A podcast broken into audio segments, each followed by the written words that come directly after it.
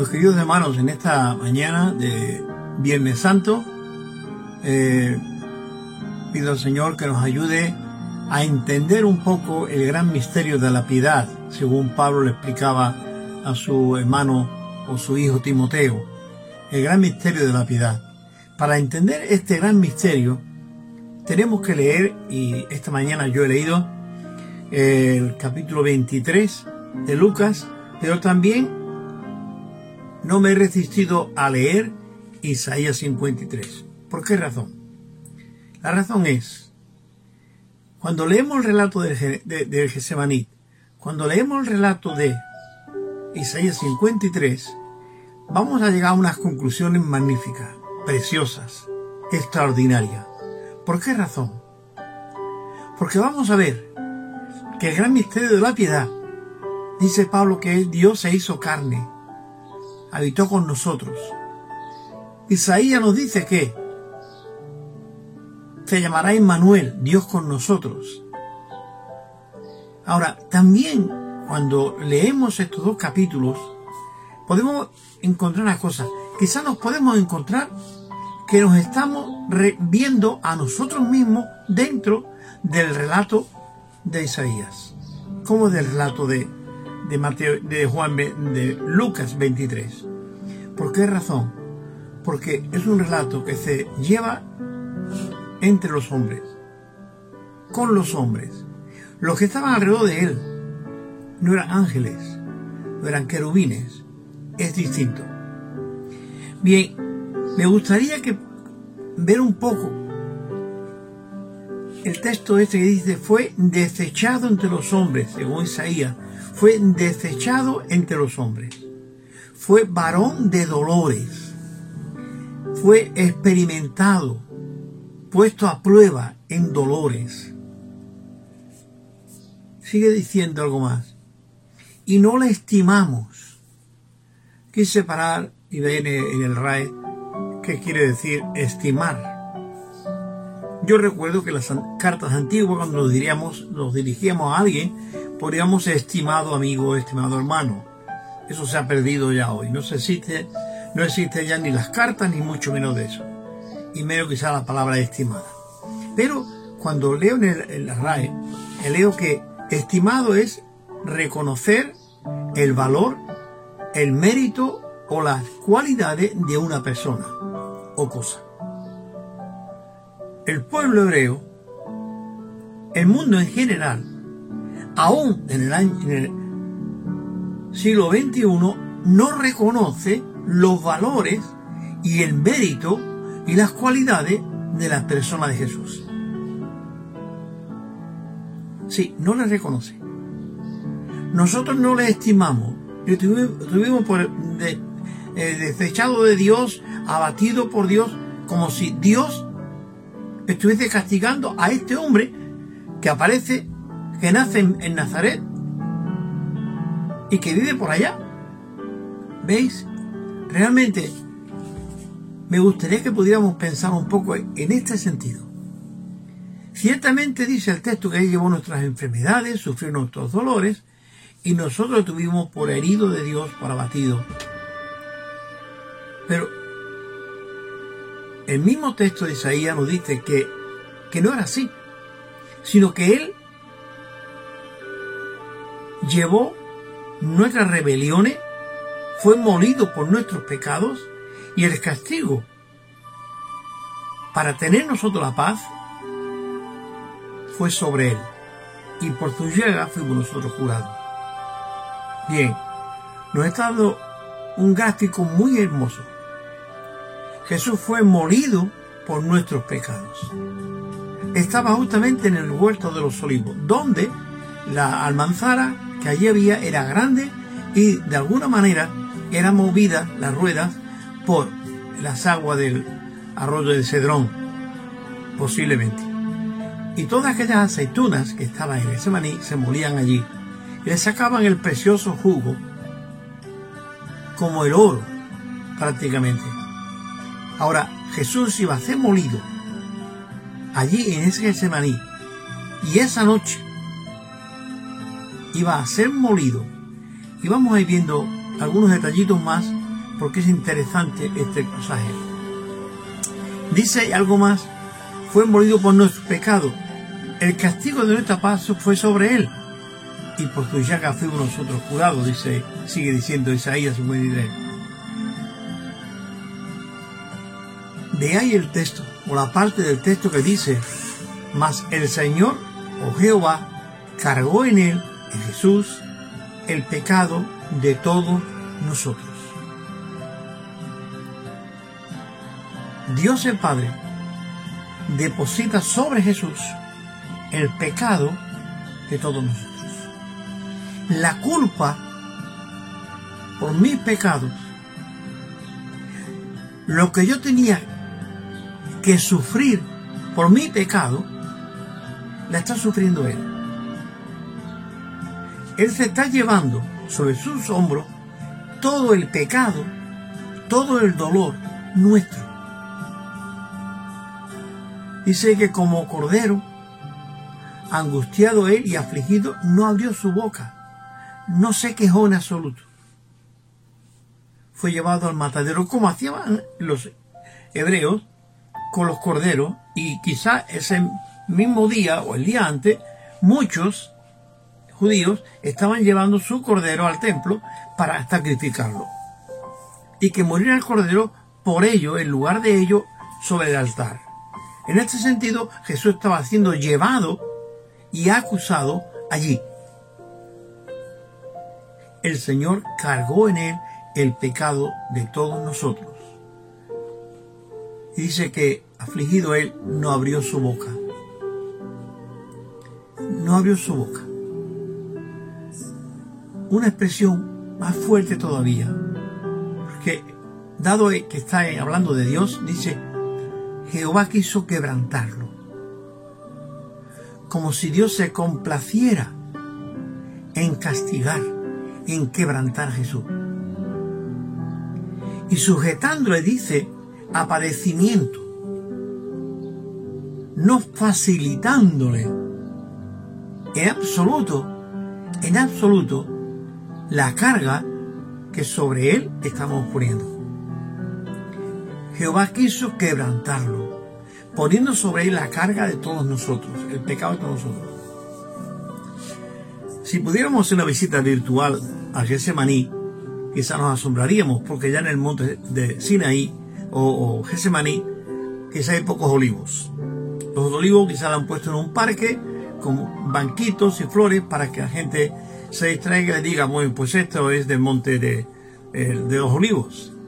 Pero después de dos mil y año y pico, sería difícil que pudiéramos identificar, aunque los turistas de allí, pues, van diciendo, este es el lugar y aquel es el lugar. Vale, dejando eso aparte, ahora que no nos interesa, seguimos adelante. Es en el maní Es el lugar sería interesante visitar si tuviésemos alguna eh, comunicación con ellos a través de Internet. Eh, donde Cristo está celebrando la gran batalla. ¿Por qué digo la gran batalla? Es una batalla que no se la puede pasar a nadie. Es una batalla que no la puede compartir con nadie. Es una batalla que Él ha asumido a sí mismo solo delante de Dios. Si quiere, una expresión muy fuerte, pero ni aun Dios podía ayudarle. Porque Dios estaba pidiendo la justicia, cobrando el pago de nuestras faltas, de nuestros pecados. El que hace tiene que morir. El que peca muere, dice Romanos. La paga del pecado es la muerte. Separación eterna, eterna, eterna. No aquí, porque nos morimos ahora cuando pase un tiempo, no, no, no esta muerte, sino aún la otra. ¿Vale? Hay que ver cómo realmente, hay que ver cómo realmente Jesús enfrenta este Getsemaní. Esa era la gran batalla. Hay algo que me gustaría que pudiéramos pensar. Jesús desde que sale de aposento alto, después de la cena, se va con sus discípulos, realmente ha ido explicándoles, dándoles los últimos detalles para que ellos continúen la obra, porque Él va a morir. Hay una oración preciosa en Juan, 17, más otra cosa que él ha dicho antes. Esa oración que él está haciendo no se le ve detalle de tristeza, pero sí de cumplimiento. Padre, he acabado la obra que me diste que hiciese. Padre, de los que me diste no se ha perdido ninguno sino el hijo de perdición. Padre, lo dejo en tus manos para que tú los cuides. Cuídalo no te pido que los saques del mundo, sino que los dejes en el mundo, pero que tú los cuides del mal del mundo. Esta es la, oración que Jesús le estaba haciendo al Padre delante de los discípulos y ellos estarían escuchando posiblemente esta oración. Cuando llega Jesús al Getsemaní y antes de llegar, hay frases que sería interesante que pudiéramos ver. Primero, Jesús ha venido diciendo ya antes, mi alma está abrumada hasta la muerte. Luego ya aquí mismo, ahora va a decir, mi alma está triste hasta la muerte. Quedaos aquí y velad conmigo una hora. Bien, Jesús había puesto tiempo, una hora. Velad conmigo una hora. Y fueron tres veces las que Jesús fue y vino de un lugar a otro a visitar a sus apóstoles. ¿Qué ocurría? Llegaba y estaba durmiendo. La primera oración de Jesús al Padre es que, Padre, si es posible, parece que Jesús aquí está hablando al Padre como si estuviese derrotado. Antes ha dicho en, su oración al Padre, Padre, he acabado la obra que me dice que hiciese, de una manera no triunfal, pero digamos, he hecho lo que tienes que hacer. ¿Vale? Pero ahora parece que está enfrentándose con todo el dolor de la muerte, las incomprensiones de la muerte, y él dice, Padre, si es posible, si es posible, pasa de mí esta copa. Pero la tercera oración fue, y la segunda y la tercera dijo, Padre, si no puedes, que se haga tu voluntad y no la mía. Bien, todo esto me gustaría que pudiéramos verlo. Ahora, a la luz de una persona, Jesús está librando la gran batalla de Getsemaní para lanzarse luego a la cruz. Bien, Jesús le ha dicho a sus discípulos unas horas antes que iba a morir y que iban a venir por él y tal. Después de las tres oraciones, Jesús va y le dice a los discípulos, despertado, levantarte, viene el que me entrega, que sale andando con ellos a encontrarse cara a cara con, con los que venían a entregarle o a prenderle. Y les dice con una pasmosidad tremenda, una tranquilidad inmensa, le dice a ellos, ¿a quién buscáis? Y ellos dijeron, buscamos a Jesús Nazareno. Y él le dijo, yo soy.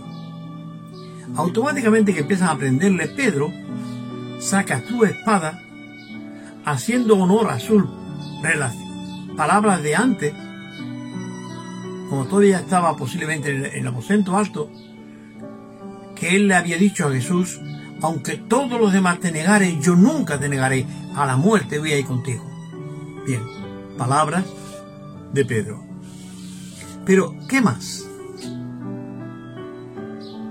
Automáticamente Pedro, haciendo honor a sus palabras, saca la espada y le corta la oreja a un siervo del templo. Jesús le dice, Pedro, vuelve tu espada a su lugar porque que hierro, hierro mata, hierro muere. Si yo quisiera, podría pedirle a mi padre que mandara, me ayudara y mandara legiones de ángeles. Pero ese no era el plan. El plan era otro. Porque ya los ángeles vinieron y después de la tercera oración le ayudaron, le fortalecieron y le dieron la fuerza, el vigor la tranquilidad en su alma, la paz en su alma, ya no había miedo, ya no había susto, ya no había horror a la muerte, ya no había horror a nada, se enfrenta a ello. Si yo quisiera, Pedro, bien, sabéis cómo sigue, ¿verdad? Pedro acompaña desde lejos y es en el patio de los sacerdotes, en el patio de Caifás, donde están todos los soldados del templo, del templo, aún están los romanos, del templo, donde a Jesús le están abofeteando, escupiéndole, eh, acusándole y todas estas cosas. Es ahí donde Pedro niega rotundamente a Jesús.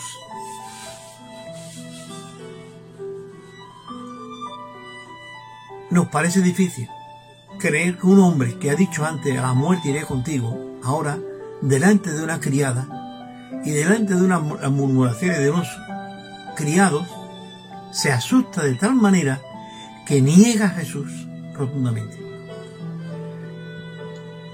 ¿Qué nos enseña esto? Nos enseña varias cosas. Pedro nos refleja a nosotros.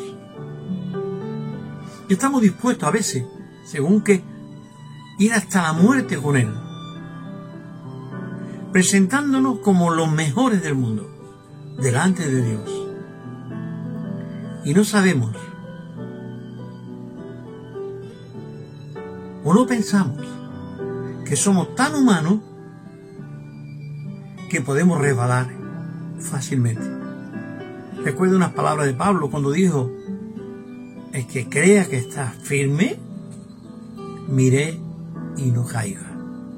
No se resbale se caiga. El que crea está firme. Pedro automáticamente que escuchó al gallo cantar, recordó todas las palabras de Jesús y corrió afuera y se arrepintió pidiendo perdón a Dios por todo lo que había hecho. Ahora, ¿tan malo era Pedro? ¿Era peor que los demás porque le negó? Veamos que los demás no estaban, ningunos. Pero la vida de Pedro, el carácter de Pedro, es un carácter impetuoso. Tenemos que ver también, cuando hablamos con los hermanos, cuando hablamos de, de, de estas reflexiones que a veces hacemos, tenemos que estar pensando en el carácter de esa persona. ¿Cómo es? ¿Cómo funciona? Queremos que Dios lo cambie. Que Dios lo cambie. Le cambie ese carácter, le cambie su genio, su forma. Pero queremos que cambie a mi manera, como yo soy. Y nadie va a ser como yo, ni yo voy a ser como nadie. Yo soy como Dios me ha creado ser. Y no tengo otra forma de ser. Yo puedo mejorar a veces mis palabras, mi conducta, pero en momentos dados yo soy el que soy y no paso de ahí. ¿Vale? Después de escuchar las falacias de Pedro, encontramos ahora las lágrimas de Pedro. Bien, ¿qué quiero decir con esto? Ahora vamos a ir terminando. Tenemos que pensar, ¿cuál fue el ejemplo de Jesús? Jesús debe de ser nuestro modelo a seguir. Jesús debe ser la obra maestra en la que nosotros tenemos que reflejar nuestra mirada. Jesús es el autor y consumador de la vida. Puesto los ojos en Jesús, autor y consumador de la vida, dice la carta de los hebreos. Es pues la fe, la sustancia de lo que se espera. vemos que todas las miradas debemos de dirigirlas a Jesús, no a otro. Dejemos que cada uno arregle sus cuentas con Dios, arregle sus planes con Dios. Yo no puedo arreglar la vida de nadie. Puedo orientar y no más. Bien, Pedro cayó. Mi pregunta, hermano, porque me la hago yo y me la he hecho hoy. ¿Yo no he caído? ¿Yo nunca he caído en pecado? ¿Yo nunca he mentido? Yo nunca me he quedado con algo de alguien. Yo nunca he tenido un mal pensamiento. Yo nunca me he deprimido hasta el punto de decir, ni de Dios quiero nada. Bien, hermano, no juzguemos a Pedro, porque Jesús no le juzgó. No le juzgó. Pedro lloró, lloró, lloró su arrepentimiento y el Padre y el Hijo y el Espíritu Santo trabajaron en él de tal manera que le dieron el privilegio de ser el primero que se enfrentara a una multitud de más de 3.000 personas o 5.000 personas para predicarle en su cara y decirle que ellos habían crucificado al Rey de la Gloria. Eso no lo hizo Tomás, eso no lo hizo Mateo, eso no lo hizo, lo hizo Pedro. Es el que le negó y juró